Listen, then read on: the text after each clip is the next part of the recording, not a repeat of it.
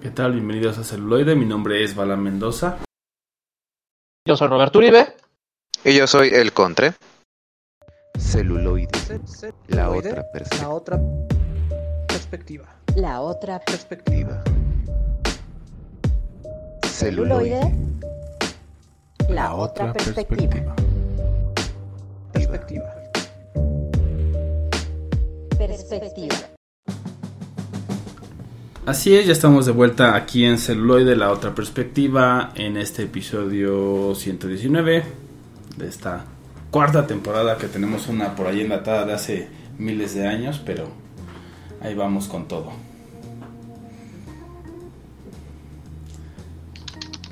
Muy bien. Sí, pues ya es un, un nuevo programa. También estamos de manteles largos, puesto que ya se, se estrenó o se tiene planeado, ya está aquí el podcast de historia del arte y arte contemporáneo y todo lo que tiene que ver con el mundo de la pintura, conocido como Dada Duda, Dada duda. narrado por su servilleta. Servilleta buen y Bob. Pierre, ¿no? Y el buen Y Pierre, también. exactamente. Échale una El buen escuchada bastante bueno. Tres episodios liberados. Francés Pierre. Tres episodios. Exactamente, y tenemos al buen Pierre. Que ahí nos va a estar ilustrando. Con el arte. Pero bueno, ahorita estamos en el, en el mundo del cine. El otro arte. El otro arte, El séptimo arte. El séptimo, el séptimo arte. Bueno, y El podcast donde hablamos y por lo general de cualquier cosa y a veces de cine también. Es correcto. Sobre todo de chorizo. Y pues. exactamente. ¿Quién quiere partir plaza de la Eh. parrilla? Pues bueno, yo voy a abrir plaza con Star Wars.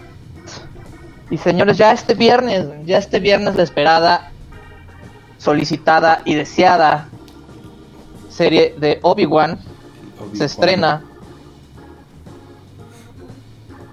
con dos episodios, o sea, dos episodios y después no se confundan, van a ser los miércoles, o sea, este no sé por qué lo atrasaron, pero ya saben que, que Disney hace lo que quiere cuando quiere y entonces pues van a tener su ep- doble episodio el viernes y de- a partir de ahí cada miércoles un nuevo episodio hasta que sean los seis. Exactamente. Solo Está- por eso yo contraté Disney Plus. Periodo Sí, de solo por- 30 días para cancelar después de que acabe. No, no, no, de, no, de hecho sí, afortunadamente el poder de la amistad, de que, oye, ¿no te interesaría entrarle a una, una comuna colectiva? una como una piramidal. una piramidal. Y dije, pues. ¿qué, Exacto, ¿qué ofreces? Disney Plus, ya, toma mi dinero, adelante, ya por fin. eh, unas, unas series que dejaré de ver de la, en la clandestinidad, ya, ya no soy tan corsario. Pero pues aprovechando que, que, que vi un par de, de estrenos este fin de semana y pues sí, ya viene Ben Kenobi. El Hello There nos, nos visita majestuosamente y pues también para maratonear con todo lo que ha hecho, casi todo lo que ha hecho Disney con Star Wars en estos últimos tiempos para estar al, a tono para el próximo viernes. Sí, como no. En preparación para. Exacto. Desde episodio Es correcto, 1 es correcto. ¿Sabes? Todo así de plano. hasta desfallecer. Sí. Es la idea, es la idea. Así. Ah, Desde episodio 1, echarse Clone Wars. Ah, sí, Obviamente. lo haría solo por echarme Clone Wars. Sí, claro, Clone Wars vale la pena totalmente. An- antes, antes de nuestro hermoso episodio recordando a Gendy Tartakovsky, que está disponible por si quieren revisitarlo, yo vi Clone Wars en la clandestinidad de- del tubo rojo y a pesar de que la calidad sí está cuestionable, ah, qué, qué, qué buena serie. No, ha Pero- envejecido exageradamente bien. Pero es de, la de Tarkakovsky, no es la de que Sí, obvio, sí, sí, de. Obviamente, no, no, no, hablo de la de Tantar- Tartakovsky, los 25 episodios de eh, Guerras Clónicas. Que para mí, eso es las Guerras Clónicas. gloriosos episodios. Que ahí yo lo único que recomiendo de, la, de los Thunderbirds este serían las últimas dos temporadas. porque- y sobre todo los últimos tres capítulos que te lo enlazan con el escuadrón malo, la Bad Batch, y, y todo lo que es este Rock One, y ya este la- todo, todo, todo. Está, Ah, Rogue One también. tres. Vale la, vale, vale la pena ver eh, la- el largometraje que inspiró y cómo es posible que la estrella de la muerte explote con un simple disparo en un lugar muy específico. Vale la pena ver es- toda esa película para Es tapar ese, culpa del ese argumental. Sí, claro. Y digo, no es como, la- no como que la necesitáramos, pero toda una película que te diga es que fue hecho adrede, dices, claro, pero por supuesto, todo tiene sentido. Para eso necesitábamos un largometraje. Para que nos dijeran, fue Sí. Para adrede. saber la verdad. Y, también a, a finales de este año, pues ya Diego, Diego Luna, ya te- tenemos este su, su, su serie también. Que, que va a aparecer en la de Obi-Wan, ¿no? Este. Es correcto. El personaje Es de Diego Luna. va a tener va a tener ahí una, una participación el personaje de Diego Luna. Exacto. O sea, co- co- conectando una, una, una serie de uno de los mejores personajes de la franquicia que va a conectar a una de las mejores películas que ha tenido la franquicia. O sea, Ah, y, y- y no es que, que sea mexicano, pero la, la parte de este Diego Luna, la, la serie de Diego Luna es de que es un inmigrante. Porque su país, su, su, su país es su, su planeta, Su planeta. fue destruido. ¿no, no- no les, no les parecen hermosas esas, esas sutiles referencias que nos da Lucasfilm y Disney a todo lo que vivimos en la vida Ajá. real? O sea, son metáforas. Son, Son, son metáforas, cosas, o sea, son cosas tan plan- planeadas, pero que salen tan orgánicas. Sí, claro. Es correcto. Y pues bueno, este en temas más mortales, Eugenio Derbez ha hecho polémica.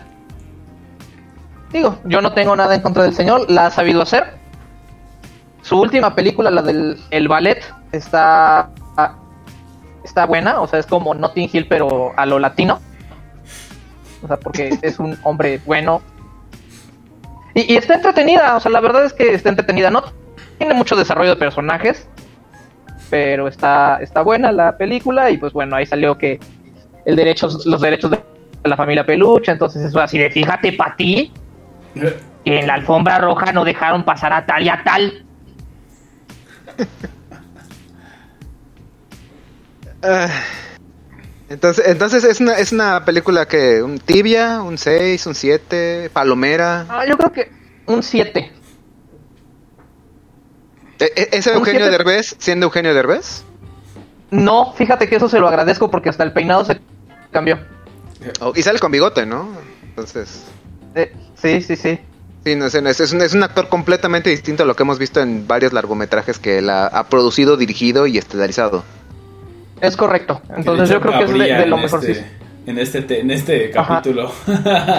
Pero. brilla en este capítulo. Pero aquí se actúa. Aquí se actúa a Eugenio Derbez. Entonces así como de, ah. Qué, qué raro, mira, o sea, sí, sí sabes, o sea, lo que pasa es que no quieres hacerlo, es, es más fácil. Ajá, y, y- y no hace autorreferencias a sus personajes ya más quemados de los noventas. Entonces, eso se lo agradezco mucho. más, Claro. Ajá. A diferencia de LOL, que parece que quiere a huevo meter a toda su familia a, Amazon. Terce- tercera temporada que nadie sabe por qué es que sigue al aire y, y no compadezco a las personas que la están viendo. Realmente, yo solo he visto resúmenes. La primera sí la vi, porque perdí una apuesta. Y la siguiente, la subsecuente, no, no la vi, solo vi resúmenes. Y esta tercera dije, no, por favor, ¿por qué siguen sacando esto? O sea, está bien que hay Yo- espacios que hay que rellenar, pero ¿por qué? Yo he de aceptar que, que la, la tercera sí la empecé a ver porque ahí hay dos señores que a mí me caen muy bien. Que Ah, es el ya, Staka y ya, el Virus de Garay. ya. Sí, sí, sí. Lo siento, crecí con ellos en mi adolescencia y me siguen haciendo reír hasta la fecha. Pero Sí, como pero- son los primeros en salir de la casa y terminé de verla.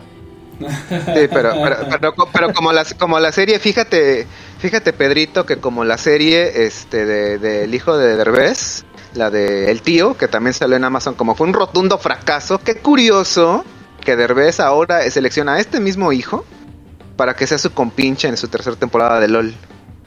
No sé, Pues para muy impulsarlo y interesante. para que la gente Para pasar bueno, hablando de frac hablando de fracasos y de gente que salió de Telehit, Natalia Telles con su serie de Todo sobre Lía. ¿Qué es eso? Exacto, la cara que está poniendo así de que no tengo ni puta idea. Digo, a mí me gusta mucho? Natalia Telles, pero pinche serie de hueva, o sea, sacando conflicto de donde no hay y estirando el argumento donde no se puede. O sea, es así como de- Ah, Y y, luego, y luego tenemos pelea. cosas tan bellas como porno y helado, que igual en Amazon Prime. Son, son, Amazon son cuatro pasos para adelante, cinco pasos para atrás. Pues es que depende de quién, quién esté produciendo.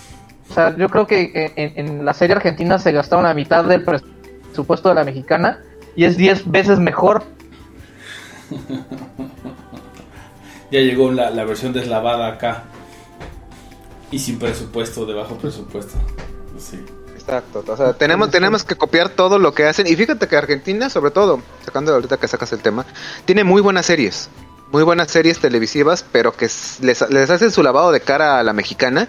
Y son terribles, verdaderamente malas. O sea, realmente solo ti- tienes que hacer un copy-paste y quitar todos los argentinismos, todo lo local y de, de ese país y ponerlo local mexicano y ya, o sea, no tienes que menearle más.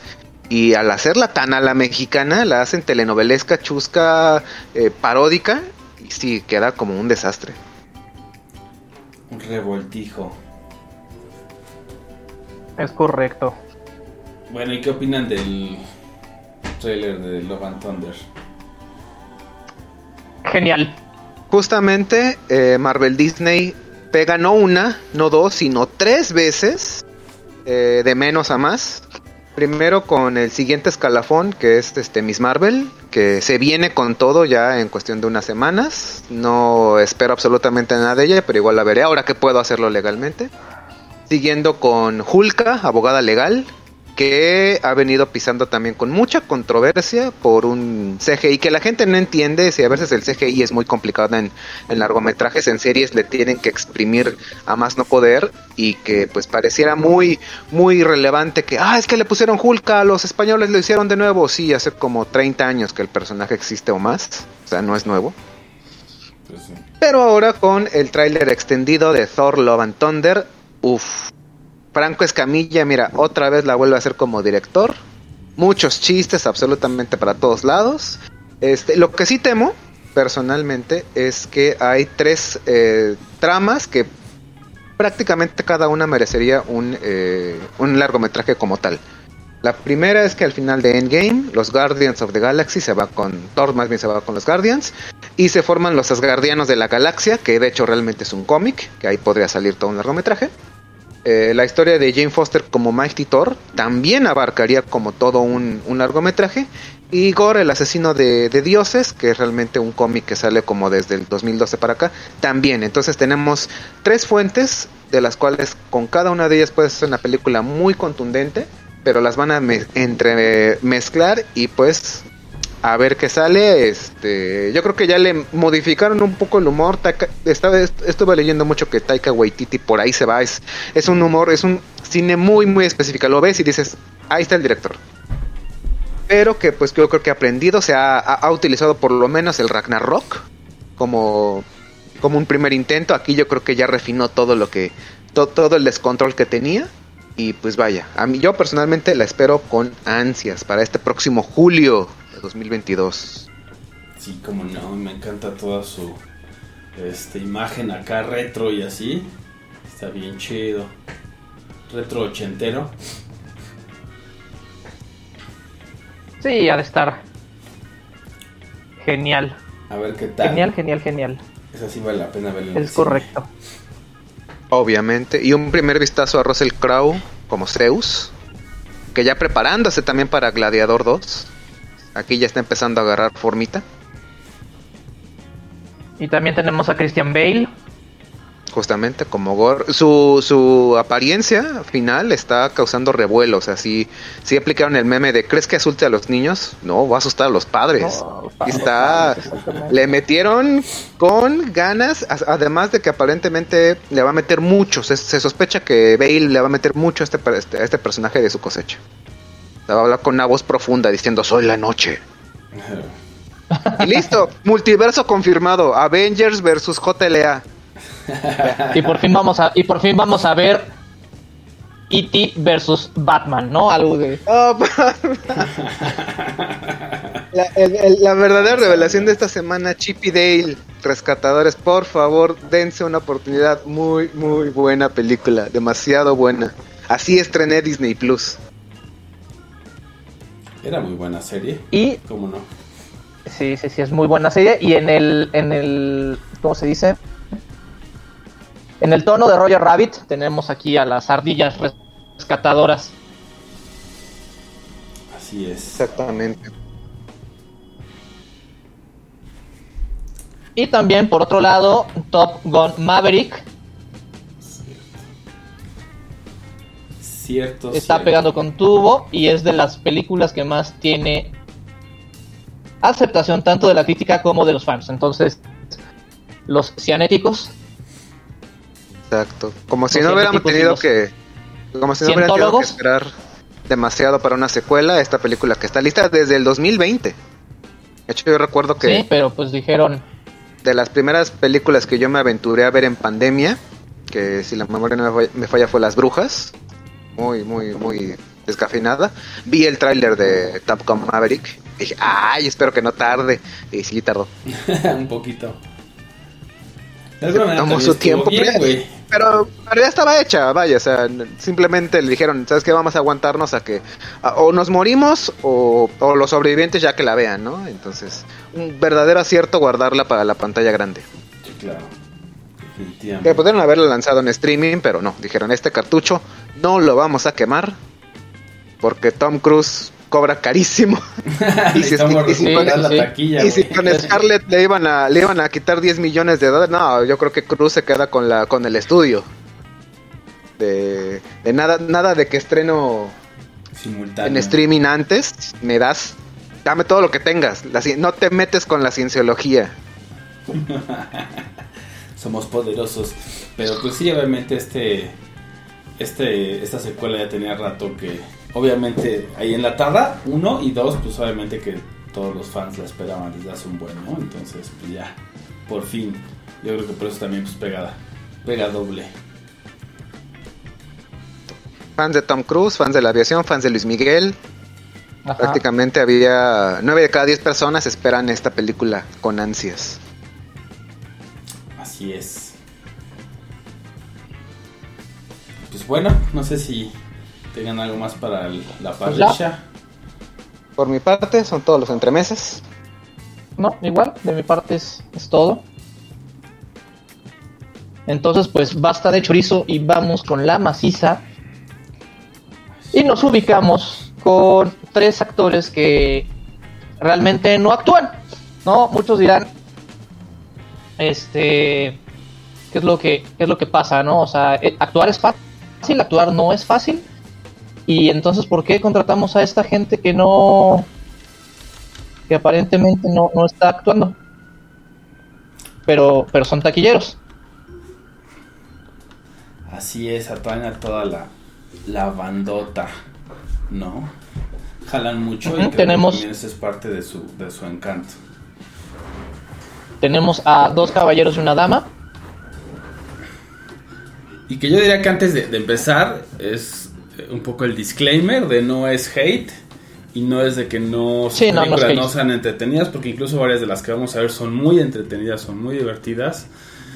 Eh, pero vaya, es como estos personajes o estas personas cuando entran a la pantalla y los ves afuera es lo mismo, ¿no? O sea, son la misma persona. Es correcto, su imagen de medios y su imagen de... ¿Cómo se llama? Dentro de la pantalla. Personajes. Dentro de la pantalla. Ajá. Es la misma, digamos, muy similar, ¿no? Entonces podemos decir que están Ajá, muy siendo similar. ellos mismos dentro de la pantalla y pues ya, ¿no? Más allá que, que a lo mejor actuar. Y aún así creo que los tres personajes o las tres personas que vamos a hablar son muy queridos, en especial yo creo que hay que dejar al final al señor Keanu, ¿no? Y Ajá. podemos Porque empezar- todos amamos a Keanu. porque todos amamos a Keanu, entonces lo vamos a dejar al final como se debe. Y podemos empezar con Jason Statham Pues la señorita Díaz. o con la señorita Yo Díaz. digo que las. Yo también. Porque las damas primero. Me parece perfecto. Especialmente porque la primer película que vamos a hablar pues es un, también un clasicazo, ¿no? Que fue su, Sí. su debut actoral, o en este caso su debut no actoral. Solo su debut. ¿Es correcto? Y es La Máscara. Pero, pero Pero antes de es la máscara. claro. Vamos con algo de música y regresamos aquí en celuloide. La otra perspectiva.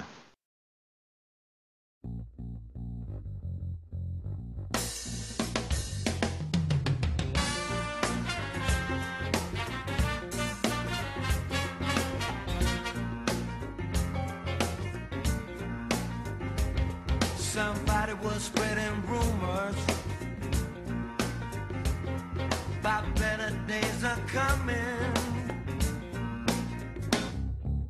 Why was I humming as if I knew one and the same?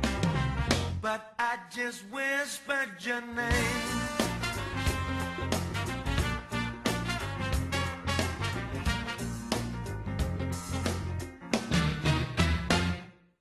Somebody was saying something about there being an end to tyranny.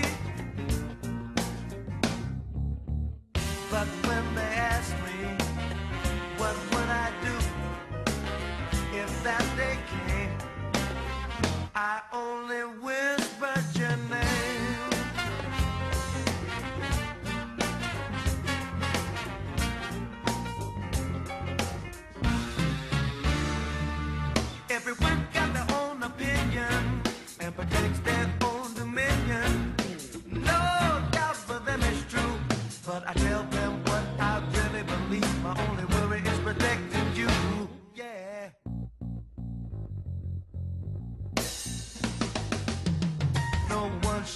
should ever be lonely. We'd all find somebody to care. Ask me if I dare to answer who can carry that flame. I just whisper your name.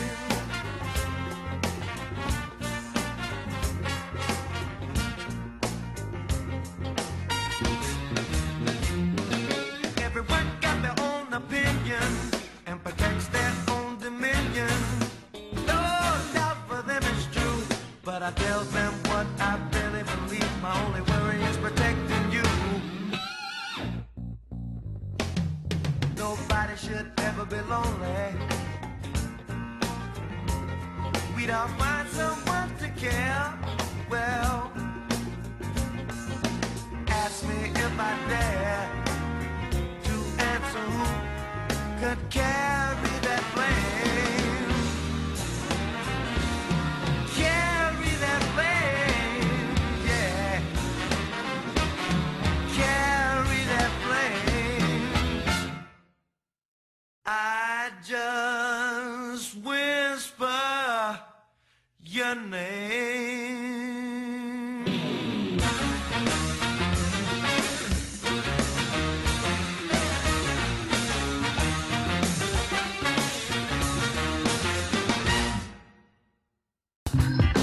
Así es, eso fue algo del soundtrack de La Máscara de 1994, el cual, o la cual, mejor dicho, fue el debut de Cameron Díaz, quien es nuestra primera persona, nuestra primera figura de esta noche, porque justamente entra a la pantalla grande o entra a cámaras y es ella misma, ¿no? Y siempre es como este, Es esta persona eh, pues obviamente muy atractiva, porque claro que lo es, y juega mucho con eso, ¿no? Después fue como nada más desarrollando un poco más los chistes acerca de ello, y creo que vamos a ver un poco de, de esa progresión, pero bueno, aquí en la máscara, pues ahí es su, su primera aparición. su primera aparición. Sí, originaria de San Diego, California, nacida el 30 de agosto del 72. Eso quiere decir que es Libra. y es compatible Claro. o sea, con mi. Exactamente. Y, y- y es compatible con Aries, con... De, de hecho, de hecho, los libras que son signo de aire también son compatibles sobre todo con otros signos de aire, como por ejemplo Acuario y Géminis. Ajá, y aquí tenemos... Entonces, aire con aire queda en, en nuestro pequeño momento esotérico donde a veces hablamos de cine también. Exacto. Pues bueno, ella ya se había este eh, andado en las pasarelas, pero como modelo, ya que tiene un cuerpo bastante este atractivo en el sentido canónico eurocentrista. Entonces gustó bastante y de ahí se la jalaron a la máscara, o sea, Se la, jala- se la jalaron y le dijeron, oye, ¿qué onda? ¿Quieres aparecer en una se la película? jalaron y quieres salir en una película, quieres ser una estrella mamacita, Exacto. Y le Porque- cumplieron. O sea, no, no, no fue una promesa al aire. Ajá, ahí sí, ahí sí le cumplieron.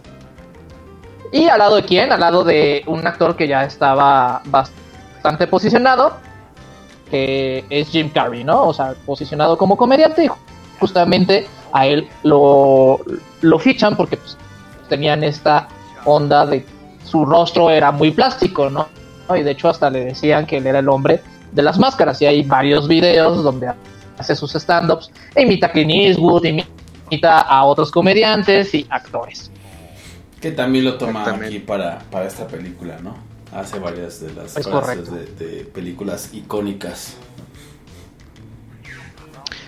Exactamente. Que aquí, bueno, aquí la- la máscara pues realmente no tiene como que una gran sorpresa, es un clásico de clásicos. Un, un hombre eh, aparentemente sin ningún tipo de atractivo ni físico ni emocional. Encuentra lo que podrá ser como que su catalizador para sacar todo lo extrovertido que lleva dentro, pero de una manera que pues rompe completamente las leyes físicas de este planeta. Y en el proceso pues se encuentra con este bombonzazo del cual se enamora perdidamente. Tiffany, me parece que es el nombre de- del personaje de Cameron. Y pues viven todo tipo de desopilantes aventuras basado en un cómic eh, y del mismo nombre, pero con un tono con un tono exageradamente drástico, violento, gore y todo lo que pues no se podría poner en un largometraje dirigido a toda la familia. Se toma nada más la base, la base de, de Stanley, de Stanley Ipkiss, este eh, más o menos personaje común que adquiere estos poderes, que rompe completamente con absolutamente lo que sea y que se ve frustrado por, eh, digamos, criminales más normalitos, más del, mundo de lo real, pero que también progresivamente pues van, van sacando todo tipo de, de cosas a- sacadas de la realidad. Que personalmente, eh, adelantándome nada más un poquito, el final es el único que no me gusta. No me gusta como, como el nuestro antagonista principal es derrotado por The Mask. Me parece ya rayando en lo caricaturesco, que ahí le serviría mucho a Carrey. Pero pues aquí, no sé ustedes, pero yo recuerdo a Tiffany eh, siempre entaconada, siempre en vestido, siempre muy bien maquillada. Y pues obviamente esto para Cameron, pues que es una mujer que en ese entonces bastante apegada a los estándares masculinos de belleza heteropatriarcales pues básicamente le servía para eso, ¿no? Ser una, entre comillas, damisela en peligro, que sí se mete un poquito en la acción, que a final de cuentas tiene lo suficiente como inteligencia para saber cómo Dorian debe quitarse la máscara para entregarse a la Stanley. Y pues, vaya, es un personaje no muy complicado, no demasiado, eh, no tan profundo, pero que cumple justamente, no como damisela en peligro, sino como complemento de nuestro protagonista. Así Sí, es, como de interés, inter- interés romántico y, fíjate que creo que eso es algo que tiene muy bien esta este Cameron Díaz. ¿No? O sea, es una excelente coprotagonista. O sea, sabe llevar el tono, sabe llevar este, digamos, el, el ritmo, siempre siendo ella. Sí, claro, que es lo que decimos un poco al inicio, ¿no? No es de que digamos de que, "Ah, no, tal vez sean unos hígados eh, como actores Ajá. o como personas, es no, en realidad no sabemos, ¿no? Porque ni los conocemos. Y más que nada es eso, o sea, sí tienen obviamente todos estos skills que sí se ve también esta progresión. Si vemos la máscara con otras películas que ha hecho Díaz, pues obviamente sí ve la diferencia de cómo ya se ve más eh, a gusto, ¿no? Estando eh, justamente en ese Sí, rol, pues pero también, no vemos nada digamos, nuevo. ya, ya entrando, digamos, en el, en el, en el carril, o sea, siempre encontramos Cameron Díaz jugando a ser este la chica en peligro. Cameron Díaz jugando a este ser Un, espía, Ajá, una- un Sí, agente. Sí, sí, sí. ¿no? Este Cameron Díaz y Tom Cruise jugando a vamos a hacer una película española la gringa, ¿no? Ah, perdón. Eh, eh, eh, in- incluso, incluso recuerdo unos. eh, ¿Se acuerdan cuando MTV sacaba, aparte de videos este, musicales, sus premios a, a películas como más. Eran unos Óscares más juveniles? Eh, uno de los que ganó Cameron Díaz, me parece, por eh, Los Ángeles de Charlie. Lo dijo abiertamente. Eh, yo soy una chica que eh, sé reír ante la cámara, que me divierto mucho, que muevo el trasero, que bailo, que, o sea, esa soy yo. Y si la más o menos lo comparas progresivamente cómo han sido todos sus trabajos, pues sí, realmente, o sea, si tomamos su palabra como una ley para, para lo que es su trabajo, es básicamente le dicen, mira, tu personaje se llama así, va a hacer esto, aderezale tú como se te dé la gana, o sea, te damos la confianza de que, de que el personaje es, eh, es los, eh, eres lo suficientemente competente para hacer el personaje tuyo, o sea, hazlo como, como tú creas, pero que realmente básicamente siempre es el mismo, el mismo tono de personaje. Realmente son comedias eh, entre que familiares, entre comedias románticas para un público juvenil, pero pues el que el, que el personaje calza pues prácticamente a la perfección. Cierto. Es correcto. Y pues bueno, este esto lo hilamos con la, la siguiente película, que es There's Something About Mary, o Loco por Mary, así le pusieron en español, donde es la coprotagonista de este cuate Ben Stiller, que tampoco que tampoco actúa para nada, ¿no? Entonces, Que también es el mismo en pantalla, solo es chistoso y ya. Ajá. No, y, y la vemos mucho en este tono, ¿no? O sea, en este tono de comedias románticas, que creo que le van bastante, bastante bien. Donde, bueno, aquí se supone que es una comedia romántica en la cual nuestro protagonista se quedó clavado con, con Mary, ¿no? Y, tiene al- algo que- que hace que los hombres se vuelvan locos por ellas, pero pues nunca llega como a concretar una relación en serio. Y entonces ahí tiene como tres, cuatro pretendientes y él dice, es que yo no tuve mi oportunidad con Mary, entonces pasan los años de secundaria. De hecho, hay, hay un chiste que me hace reír mucho y que censuraron posteriormente la, la escena porque yo me acuerdo haberla visto en el cine y después hasta en el DVD la censuraron que es cuando se le atora el zipper a Ben Stiller Ah, claro. No, pero Y entonces dice que es- la versión original, ahí está. Sí saben buscarle. sí, que le dicen que, que quedó atrapado el pájaro o parte de los huevos Sí. Y dice un poco de ambos y- sí, ¿cómo lo subiste hasta arriba, cabrón? ¿No? Es como de... un primer plano un primer plano bastante Bastante gráfico, sí. No, y, y- y que yo, yo creo que todos los hombres en ese momento estamos, ah, nos, podemos solidarizar perfectamente. de, Oh, no, eso no se hace, por favor. Esa escena es grandiosa por eso, porque entra el papá o el padrastro de Mary y le dice, pues ya, o sea, todo nos pasa, ¿no? Deja, déjame ver. Y cuando lo ves como de, ah, no, no, que haces agarrarse la entrepierna porque es el, o sea, ah, no. Sí, claro. Las neuronas espejo así a- a- al 100. Y pues esta es una comedia llena de, de- de este clásico humor gringo antes de que degenerara a los chistes de, de pedos y de así ya todo se volviera todo muy escatológico. muy escatológico. O sea, sí, pues sí, hay, hay chistes de semen, hay chistes de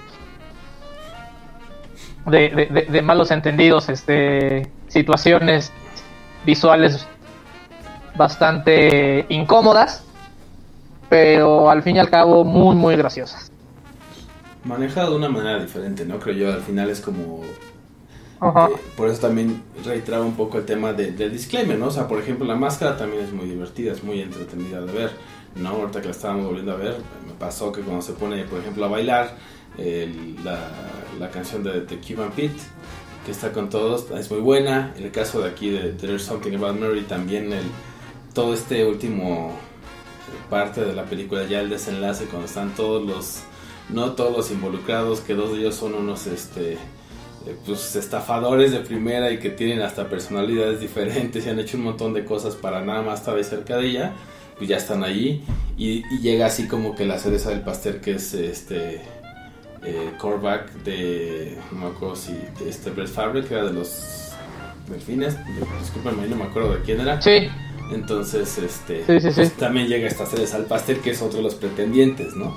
Entonces esa parte también es como muy, o sea, a pesar de que ya se tiene que cerrar y, lo sientes, como ya se desarrolló todo lo demás también, ya te reíste y te entreteniste, es como si está bien ya darle la salida y tiene sentido porque es es- esta famosa comedia noventera, ¿no? Que es el, el tipo cero popular, con la chica totalmente eh, guapísima y que no tiene oportunidad, dice, bueno, hace lo correcto, ¿no? Que también es un poco todavía como conectando con los ochentas el, el famoso valor, ¿no? Decir, bueno, no importa, pero al menos quédate con el mejor de nosotros, que es este güey, que es el futbolista, ¿no?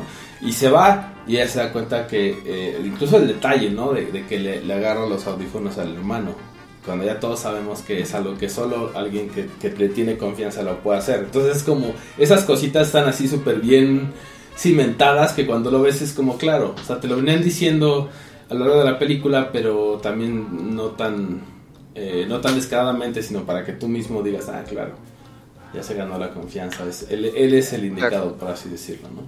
Exacto. Películas como esa, a, a- a varios de los que yo me incluyo, eh, no tan populares o no tan eh, visualmente atractivos, este, nos hicieron creer en un amor que pues, realmente no, no tiene mucho, solo tiene cabida en la ficción. O bueno, es muy, muy idílico, pero vaya, o sea, el, sentimiento del mensaje es muy, muy, muy, pues lindo, vaya. Eh, a tono de la película no tiene por qué ser exageradamente ni, ni dramático, ni tiene que darte el giro de tuerca de que, ah, la pareja entonces no queda junta, que en el fondo también no, no es un tan mal mensaje, pero vaya, es esas películas que sabes en qué va a acabar, por muy difícil que sea el panorama, sabes que la pareja protagónica pues queda, queda juntos, quedan juntas y no es el final realmente, es como, es el camino que van desarrollando, que es lo que lo hace muy divertido. claro. Y pues también recordemos a Cameron Díaz ahí en, en Los Ángeles de Charlie, donde tenemos esa escena con icónica con los choninos de Spider-Man. Exactamente. Así es. Cuando todavía estábamos haciendo el paso entre VHS y DVD, al menos yo recuerdo que mi DVD no oficial de Los Ángeles de Charlie justamente fue de esa parte la que más se desgastó. Sí, sí, Y sí, pues sí. como dato curioso, Cameron Díaz y Keanu Reeves comparten protagónicos en una película de 1996 llamada Feeling Minnesota. Entonces ahí están dos de nuestros de nuestras tres personas de hoy en una peli. Entonces, pues bueno, no sé si Pues- vamos a un corte musical y regresamos con, Sí, con el que sigue. Entonces vamos Es a correcto, escuchar es algo correcto. de Something About Mary y regresamos aquí en celuloide. La, La otra, otra perspectiva. perspectiva.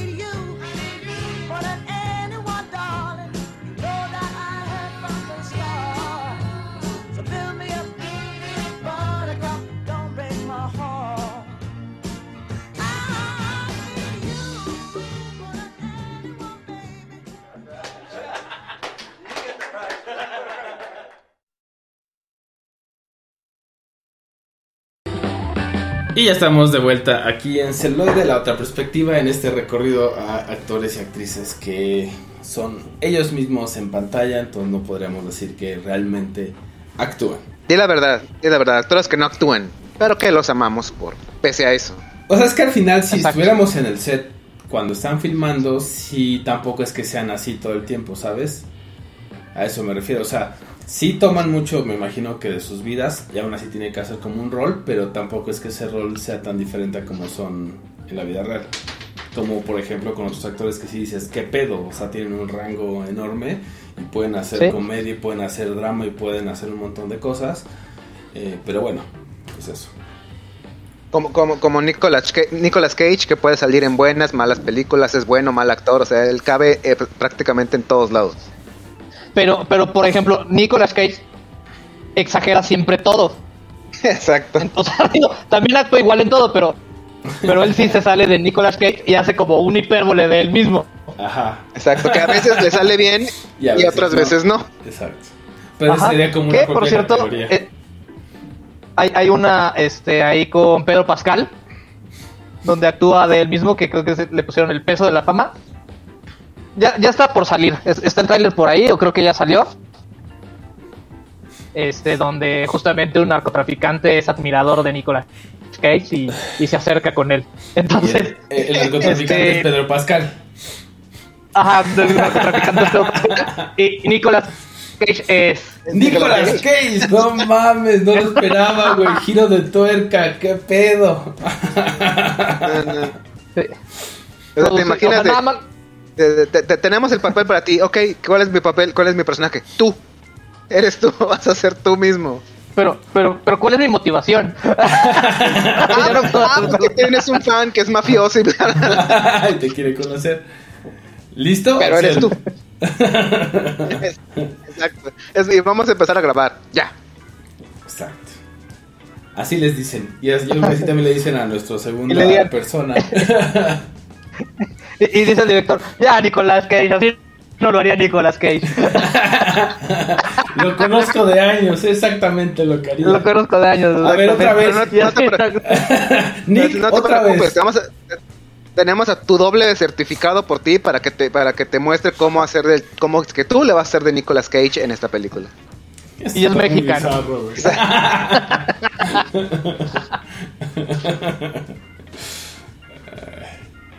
Pero bueno, regresando al señor Staffman, eh, originario de Inglaterra, nacido el 26 de julio de 1967, o sea, es Leo, signo de fuego. Para todas las Leo, empresas que eh, estén escuchando. Exa- Exactamente, un signo de fuego que también se lleva bien con viento, también se lleva, lo que es Aries, Sagitario y Leo se llevan también con signos de, de viento, pero no tanto con signos de, de tierra y mucho menos de agua. Así que ya ¿Qué saben. carajos es esto? Es el nuevo podcast de cine y astrología. podcast, nuestro, nuestro podcast esotérico donde a veces hablamos de cine. Exacto. Entonces él empieza su, su, su carrera como parte, o bueno, donde, donde se da a conocer es en 1998 con una gran película de Guy Ritchie. Su primera. que es esta de mafiosos ingleses. Sabemos que a Guy Ritchie le gusta hacer mafiosos ingleses. Y ya te- hicimos su este, cronología, su filmografía en la primera o segunda temporada de celuloide. Entonces, para que le den una checada. Una buena escuchada. Y pues sí, de ahí tiene, de hecho, las dos primeras, ¿no? O sea, su debut es con Lockstock and Two Smoking Barrels, luego en Snatch, y entonces ya hace Ajá. el transportador. Su primer que- protagónico, que es el transportador, donde interpreta a un chico rudo pero elegante. Exactamente. Es justamente algo que veníamos comentando ah, en nuestro último corto musical antes de entrar al aire. Todos tienen ese, e- e- en ese paso de antorcha de los actores rudos que hacen todo por ellos mismos, los Stallone, los Willis o los Van Damme. Pero Statham es también este hombre rudo, ex militar, que parece ha- hace todo de manera cronométrica en esta película, pero siempre de traje y corbata con un Mercedes Benz que es preciosísimo. Para mí es el personaje que se roba, el personaje, el, el producto que se roba la película, ese auto es maravilloso y que Statham lo, lo usa justamente como el mismo nombre indica para llevar mercant, para llevar cualquier tipo de paquete, por así decirlo, del punto A al punto B con una precisión milimétrica donde te pide qué es, dimensiones, peso, tiempo estimado y que él te lo lleva sí o sí, sin importar todo lo que se interponga en el camino que raya ya mucho en lo inverosímil, donde, oye, estamos buscando un auto exactamente como el tuyo, con cuatro personas y con un conductor idéntico a ti, pero como la placa no coincide, ah, no tengo duda razonable. Sale, nos vemos, Staten. y esa es básicamente pero- la lógica de la película. Hay que, hay que recordar que existió un código. ¿Y de qué te sirve tener un código en una película si no lo vas a romper? Exactamente, un, un código muy, muy, muy, este, estricto donde eh, el transportador no pide nombres, no pide saber qué es y solamente dice voy de al punto A al punto B. Perfecto, son mis reglas, son las reglas del transportador. Corte A, el mismo Ajá. ve el paquete, ah mira, ya interactué, rompo mis reglas. Y cuando el paquete, que resulta ser una jovencita asiática y que le dice por favor ayúdame, no, porque ya es involucrarme y el transportador no hace eso. Pero nada que una sesión un poco fuerte de ejercicio cardiovascular en el colchón, en el tálamo nupcial, no este, cambie. ¿Sabes qué? Sí te voy a ayudar. Ajá, exactamente. Y nos recuerda que código. un par de chichis jala más que un transportador. Que se puede enfrentar a muchas cosas menos a eso. Ajá, Exacto. exactamente. Y, y- y con, con unas escenas muy bien, muy extensas de combate. Aquí también Ah. Statham justamente es- ese es su plato fuerte. Eh, son escenas largas, tres secuencias de combate, pero que se llevan toda la película y muy bien logra- muy bien coreogra- coreografiadas. Sí, claro. Que nos, nos evocan todo ese tipo de emociones de vamos, tú eres tú contra el mundo, Statham, tú puedes, representa la calvocracia, que por eso tiene un punto personal en mi marcaje. Es un actor este que rompe estereotipos, de que no solamente los altos melenudos, musculosos, tienen, se quedan con las chicas, también los altos musculosos, pero calvos, entonces ya ahí tenemos un, un representante. Un poco la variación. sí. Exactamente. Que también es otra que es bastante bueno. Y antes de seguir hablando del transportador, les quería decir a los, a los y las fans el episodio 28 es la retrospectiva de Guy Ritchie, por si lo quieren escuchar, donde hablamos de toda su, eh, bueno, toda, porque también tiene bastantes, pero de un poco de su filmografía. Sí. Y, y de sus años oscuros al lado de Madonna. Y sus lados oscuros al lado de Madonna. Y los lados oscuros de Madonna los al lado de Guy Ritchie. Este, y pues bueno, así lo, lo, van contratando a, a- a Jason. Entonces, hasta que llegamos, yo creo que en lo personal es mi película favorita con él. Y es en el 2006. Con la película de Crank. ¿No? O sea, aquí sí lo, lo llevan al hombre al límite porque lo tienen corriendo todo el puto tiempo. Y sí hay varias secuencias donde se ve que sí corrió, o sea, que sí es él, que sí está corriendo. No es obviamente toda la película, ¿no? Por- o sea, por eh, razones de logística. Pero vaya, las esce- escenas y secuencias donde sí lo dejan correr un buen tramo, que lo ves en chinga, dices, va, se agradece, ¿no? y dices, va, le da mucho realismo. Entonces, imagínense que están viendo máxima velocidad pero no tienen un camión. Tienen Y cuerpo tienen humano. Un cuerpo una- humano y una bomba en su corazón. Y te dicen, tu corazón tiene que estar a tantos latidos por minuto o, O- si no la no mueres. Ajá, explotas. Entonces, una película con un montón de acción. Vemos a Jason corriendo por todos lados, intentando librarse de, de esta bomba. Y todavía en la segunda parte lo llevan a lo inverosímil. O sea, se supone que. Claro, como si la uno no fuera verosímil suficiente. Pero es que todavía la No. dos es todavía más inverosímil. Y él, y- y él sigue igual, o sea, él ni se inmuta. Porque digo, acá es la, la premisa de tienes esta bomba que en realidad es veneno y la única forma es Ajá. conseguir el antídoto, pero vas a morir en, en las próximas 24, 48 horas, no me acuerdo. Pero si detienes tu cuerpo, pues te mueres antes, ¿no? Entonces, Sí. O sea, ¿te mueres rápido o te mueres lento, te mueres lento. pero ir rápido.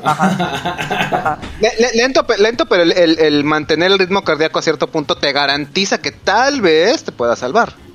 Aunque no. Sí, exacto. Y entonces dice, bueno, ¿qué puedo hacer para mantener mi, mi ritmo cardíaco alto? ¿Cuál es el, me- cuál es el mejor ejercicio cardiovascular que Espera, existe en la primero, vida? Primero es déjame, me pongo algo, me aderezo un poquito, ¿no? Y empieza a caer. Ajá, y, y- y es Y ahora sí. con el polvo, el polvo de hadas. Exacto. Y luego dice, bueno, ¿sabes qué? Me voy a morir. Y la su novia, que la trae correteando también por todos lados, así de, necesito tomarte Sí. ahora, ¿no? Así pues digo que no es nada de inverosímil. Ajá. La peli. A, la mitad de la calle. La A la mitad de de la calle. calle. Del barrio chino. necesito hacerte el amor. Ajá, ajá, necesito hacerte el amor, porque si no me muero. no me muero. Ah, qué romántico. No, literalmente. Chicos, si, qui- si quieren tener una táctica para ligar, Inyectense Pueden aplicarla, veneno ¿no? Es así como- chino. Métanse unas líneas. No. no, no, no. y, y- y- No, y no, vayan no. y le dicen a, a la chica que les gusta, güey, tengo que tener relaciones contigo ahorita o me muero, güey. Tengo una muero. bomba en el corazón. Y, y en el mundo real es, pues muérete, bye. Ah, caray, no lo planeé bien. Sí. Exacto. Corte A y está ahí muerto en la calle. Y pues bueno, o sea, todo, todo este tipo de papeles lo llevaron a este ser parte de de Inspectables 2 De- de- de- de- de- desde The Expendables. desde la 1, ¿no? Sí, sí, sí, Es, desde es- la 1. es- es- básicamente como el, como el rookie del grupo. Eh, prá- prácticamente es como que to- es que todos ya tenían como ya vaya dejando a los tops este ya todos tenían como un camino más más identificado y aquí este Ethan es el rookie pero que sí se queda como el protagonista prácticamente o sea con, con leyendotas de, de Stallone o bueno lo que queda de él tras su tras su eh, trayecto eh, intentando alcanzar un avión que veíamos que todavía a Stallone le quedaba gasolina en el tanque pero no mucha. Sí, no, el, el que sí de plano ya dijo adiós fue Bruce Willis por este pro- problema cognitivo que, que desarrolló. Entonces Exacto. dijo ya, ya no me da. Exacto, ya les dijo, ya, ya, ya corrí demasiado, ya, ya, ya salvé la ciudad demasiadas veces, ya por favor, Déjenme descansar. eh, déjenme descansar.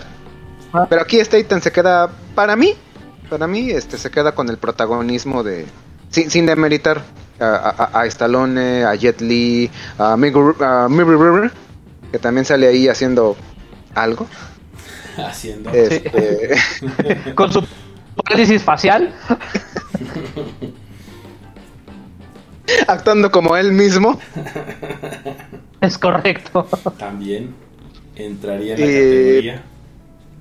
Pero, pero mu- mu- muy, buena actuación. Aquí ya, aquí ya como más relajado, con, con, con un romance con Carisma Carpenter dentro de la cinta, que se agradece volver a verla de nuevo actuar, más o menos. Y que, vaya, dio, dio pie, no sé cuántas son, si dos o, bueno, tres películas de, de Expendables, no sé si planean hacer más. Yo creo que el cast ya, ya no les va a durar tanto. Pues es hasta donde les dure, güey.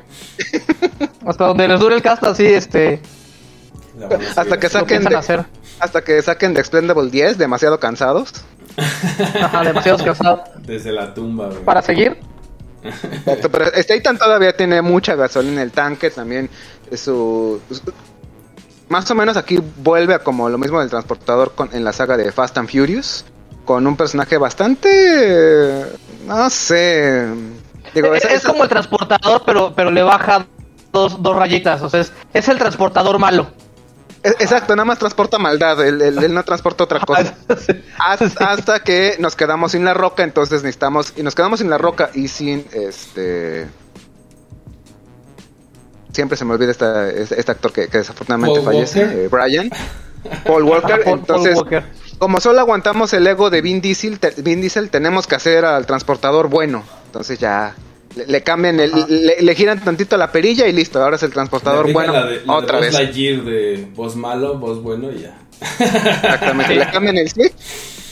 Y, y también ahí es donde nos damos cuenta de que Theron también tiene que pagar la renta de vez en cuando, güey, porque Claro. Sí, porque también tiene. también... Su personaje de mala, ma- mala, mala, mojaja, porque sí, no, no es tan bueno. Sí, sí, sí. Exacto. Y ahí sí, soy mala, mala, pero tú eres mi carnal, y entonces porque tú eres mi carnal, ya soy buena. Son, son simbolismos que nos quiere dan- dar Vin Diesel. Lo importante es la familia, hay que tener fe. Sí. Y ustedes tengan fe, puesto que eh, para comunicarse con nosotros estamos en contacto arroba celuloide.live. Eh, uh. Do- do- dos podcasts sin incidentes. Dos podcasts sin incidentes. Hay que dopar más seguido al jalacables. Entonces, ustedes acérquense con nosotros a través de esa línea y recuerden que estamos transmitiendo en vivo y si no nos escuchan en vivo, pues nos ponen a escuchar a través de Spotify porque tenemos Instagram, por Facebook porque tenemos Twitter. Así y por que Apple vamos a un Podcast porque tenemos este algo más. Ajá. Entonces, eh, los dejamos con algo ahora de el transportador o de crack. Lo que, lo que, lo que cranqué primero. Y regresamos con más actores que no actúan aquí en celuloide. La otra perspectiva.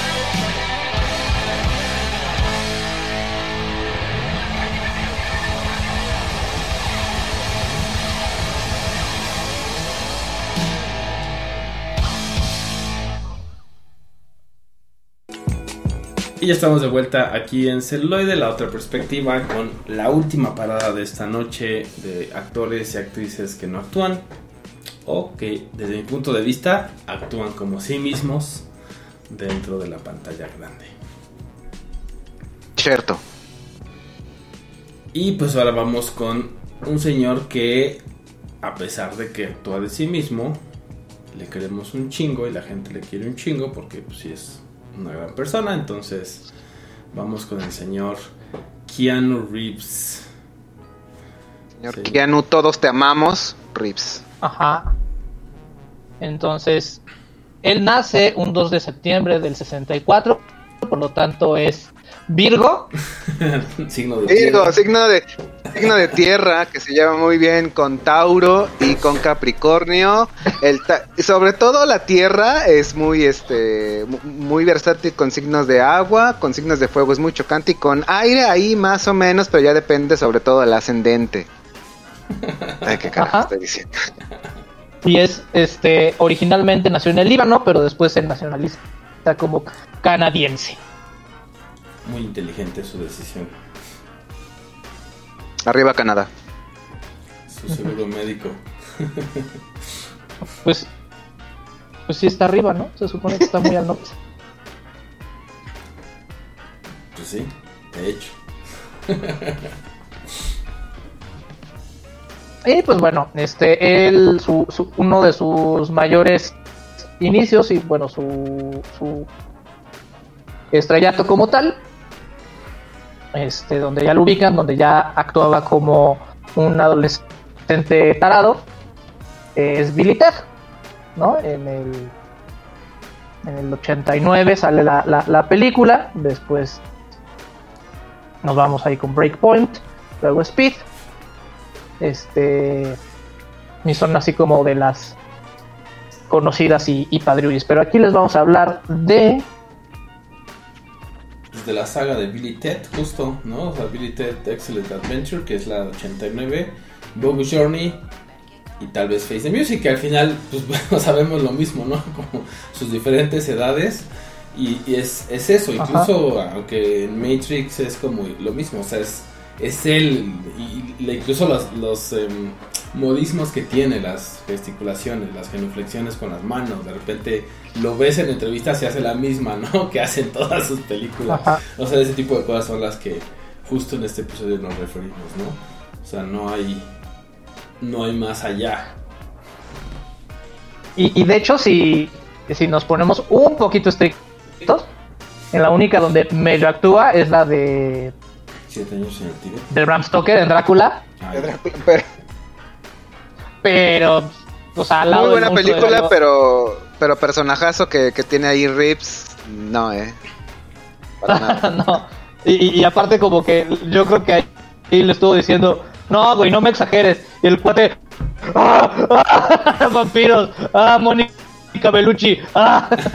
Bueno, bueno, bueno, con Mónica Bellucci se entiende, pero no todo se el tiempo. así, güey, sí, claro. Si llega Mónica que de hecho, una- en ese una- momento y dice te voy a chupar toda la sangre, güey. Como, como, como, como, eh, Pero yo te digo por dónde, por dónde, por dónde empieza. como, como pequeña anécdota de justamente de, de Keanu Reeves en Drácula, esta eh, escena justamente donde está ¡ah! eh, fue tomada para una de las adaptaciones de Drácula para Sega Saturn, me parece. Cuando eh, la empresa estaba completamente convencida de que los videojuegos deberían tener cutscenes eh, prácticamente en todo el gameplay. Entonces, cuando nuestro personaje principal muere, vemos una pequeña escena donde Keanu hace ¡ah! en su eh, prácticamente es como un meme antes de que se empezaran a, a poner de moda. Entonces, tan mala, tan mala actuación, sí fue, pero por lo menos rindió frutos en, en otros medios. Por lo menos sirvió para otras cosas. Y para mí, pues es como justo por eso Billy Ted, ¿no? Como ese personaje despreocupado, ¿no? Como muy juvenil, que también obviamente ya lo extrapolan en la última entrega de esta saga, pero que sí lo vemos más o menos, ¿no? Incluso el, el- tono, mucho es, me fijo en el tono de cómo hablan, eh, pues en general todos los actores y actrices, pero pues aquí lo vemos como siempre es como el mismo ritmo, ¿no? Y, y también incluso en las entrevistas, vuelvo lo mismo, de repente verlos fuera y dices, pues no hay, no hay mucha diferencia, ¿no? Aunque creo que, que, que sí de- debo de decir es que en comparación con Cameron Díaz y con Jason Statham, él sí se ha salido un poquito más. O sea, ¿a qué me refiero? Que sí, al principio pues era Billy Ted, totalmente comedia y, y juvenil. Después lo quisieron poner como este personaje de acción en Speedy eh, Point Break. Y luego obviamente en Matrix, que es una combinación rara. Y después fue en, en el- los siete años de Tíbet. O sea, como que sí lo han expuesto un poco más a cosas diferentes. A pesar de que pues, luego a lo mejor no ha hecho tanta diferencia en su actuación. Pero, por ejemplo, creo que Cameron Díaz sí está mucho siempre como bombshell, ¿no? Como esta bombshell eh, chistosa, que es el interés romántico de alguien, o es una mujer empoderada que tiene un, un interés romántico. O sea, no hay más. Jason Statham es el hombre duro o el mafioso. O el mafioso hombre duro, duro, ¿no? O sea, no hay más tampoco. Como que no los han expuesto a más cosas diferentes. Creo que aquí no al menos sí. Entonces también eso nos da la oportunidad de verlo al menos en, en situaciones diferentes. Es que la, la diferencia es que ya no dice sí a todo. güey. Exacto. De- de- de- hicieron el chiste de, oye, necesitamos un protagonista. ¿Cómo se llama este muchacho que no actúa, no actúa bien, pero le dice que sí a cualquier guion? ¡Pum! Y jala, Keanu. y jala de madres además, güey, de, de audiencia. Ajá. Entonces, pues también eso Exacto. es un... O sea, a las productoras claro que eso les va a interesar un chingo. Porque, por ejemplo, en- Matrix, antes de ofrecérselo a Keanu, o sea, también se lo ofrecieron a Will Smith. ¿cierto? Sí, o sea, Se pasaron, por, se lo pasaron por todos los, los de moda en ese entonces eh, que jalaban gente y dijeron no, eh, eh, esta onda no es para mí hasta que llega Keanu y él, claro, yo lo hago. Ajá. Que hay que hacerlo al Ah, ¿me pagan? Sí, que ah, se me rompió una costilla, también le seguimos. Ajá. Entonces, e- eso es lo que, lo, que nos gusta de Keanu. Y creo que ahorita ya está entrando, o sea, eh, y justamente lo veo en esta última película de Billy Ted, que se parodia a sí mismo, ¿no? O sea, ya es como la parodia de, de- de la parodia. Entonces yo creo que ya está entrando en esa etapa de su carrera, que esperemos que la sobreviva. Y la de Knock Knock, que, oh Dios mío, qué, qué mala, o sea, lo único bueno ahí es el topless de Ana de Armas. No le he Porque- visto, porque me la verdad-. Porque la verdad es. ¿Qué, tan, qué nada, tan más, buena? nada más de recordarla, nada más de recordarla. es así como ¿y por qué? ¿Y por qué estoy viendo esta cosa si ya pasó lo que. ¿Qué tan bueno, qué tan bueno, qué tan mala es que en, México en televisión abierta ya la pasaron con los eh, requeridos cuadros borrosos en, en ciertas escenas, pero ya la pasaron y, no es tan tan vieja, realmente una película moderadamente no, no, no, no tan vieja vaya, pero que te la pasen rápido en, en tele abierta si es como de, ok, aquí solamente pasan lo que lo que ya es viejo, lo que ya es prácticamente de dominio público o lo malo pues te la pasan. Lo que les costó barato. Así de sí, güey, ten. Distribúyela. Ponla, Aunque realmente ponla es todos de- los días de si la quieres. quieres, güey. Ajá. De, de la quieres pasar, neta, ten, órale. No, no hay Sí, problema. y pues también, este, ahí en este papelito perdido, también con Charlize Theron y Al Pacino, como en El abogado del diablo, también ahí lo vemos que, que se contiene, pero entonces es Keanu serio, Keanu bobo y Keanu exagerado. Entonces son así como sus... Keanu sus tres hipérbole, Keanu serio, Ajá. Keanu espiritual también, Keanu de acción y Keanu divertido. Ke- Keanu como, como guía espiritual en la más reciente película de Bob Esponja. Ah, prestó su Ah, voz. claro.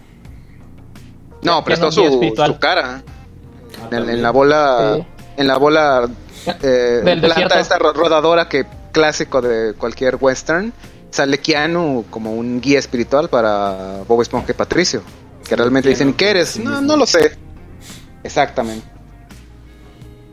Pero también otra cosa que sí hay que reconocerle es que, por ejemplo, el entrenamiento que en algún momento me aventé de que hizo para John Wick, sí, sí ves toda la dedicación que le pone, ¿no? A, a eso, a que se vea realista, todas las recargas, que también tenía que ver con las exigencias del director, obviamente, y del guion de John Wick y todas las películas, pero pues aún así no le quita que estuvo ahí chingos de horas en los campos de entrenamiento, eh, haciendo que, esa- que esos movimientos se volvieran segunda naturaleza, ¿no?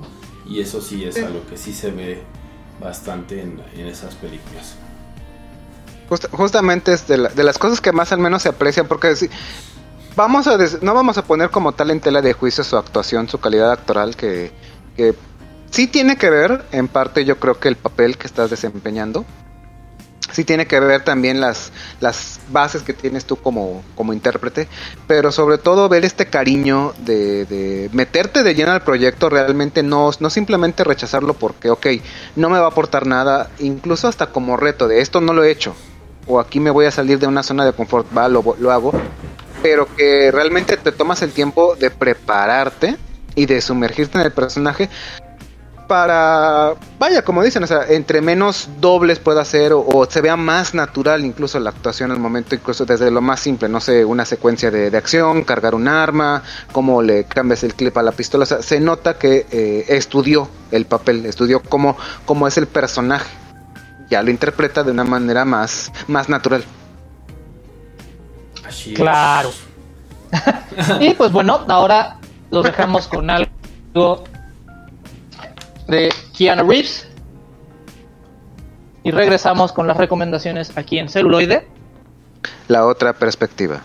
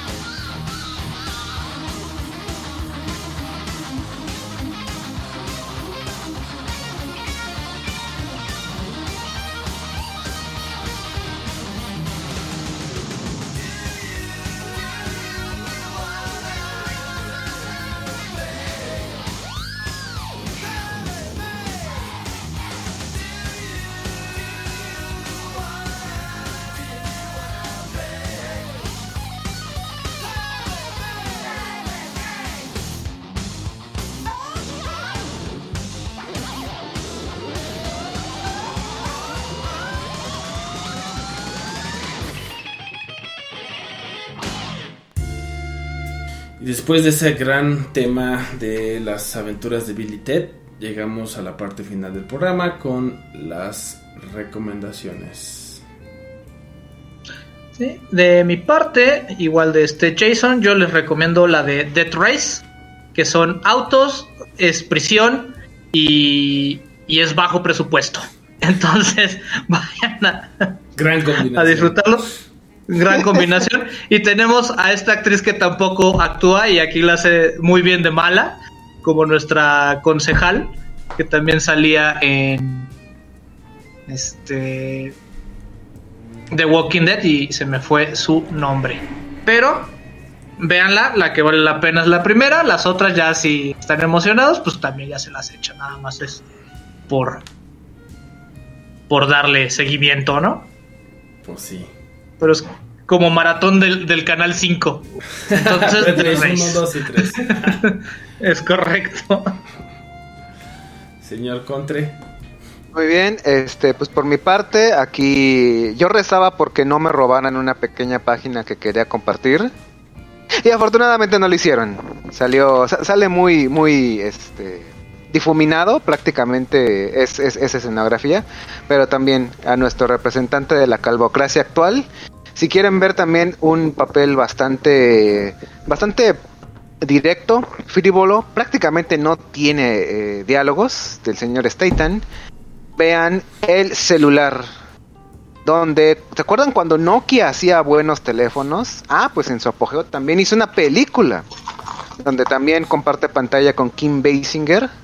Donde empieza como una eh, mujer secuestrada. Que poco a poco va elevando hasta que finalmente termina matando a uno de sus captores. Spoiler. eh, con una pequeña cortadita.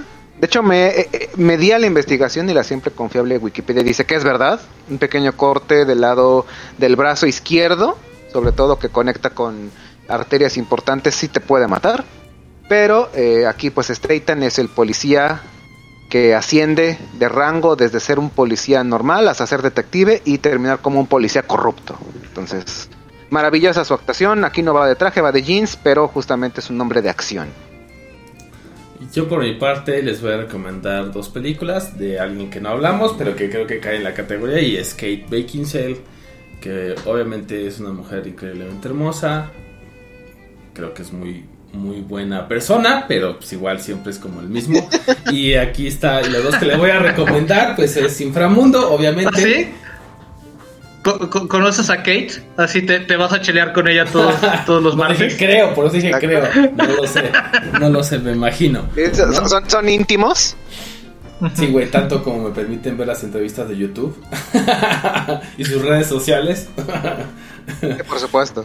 Entonces, de un lado está Inframundo y ahí van a ver como ese papel, que es como su papel. Y luego, por ejemplo, en El Aviador, que a pesar de que está ahí con Martin Scorsese, que creo que aún así sí salió un poco de ese personaje, hay una escena donde les comentaba fuera del aire que eh, pues le dice a DiCaprio, ¿no? Este, te ves bien, ¿no? Pero se escucha así totalmente acartonada su voz, totalmente fuera de, de personaje, o sea, como el You look great, así todo. Véanla, vean esa escena, fans y me mandan ahí el, el sí cierto, no cierto, y pues ya. Exacto. 20 tomas y esa fue la mejor. Y esa fue la mejor, exacto. Entonces imagínense las, las peores, ¿no? Y pues bueno, yo soy la versión de, de Bob jugando a hacer un podcast. Yo soy la versión acartonada de Balán Mendoza. Y yo soy la versión del contra de que le dijeron, oye, eres muy gracioso, ven, jálate este podcast. Gracias y hasta la próxima. Chao. Bye. Magic. Celuloide. Celuloide. La La otra otra perspectiva. I'm gonna make him an offer he can't refuse. Never give up. Never surrender. La otra perspectiva. perspectiva. La perspectiva. Pasta de chorizo. Vamos con la maciza.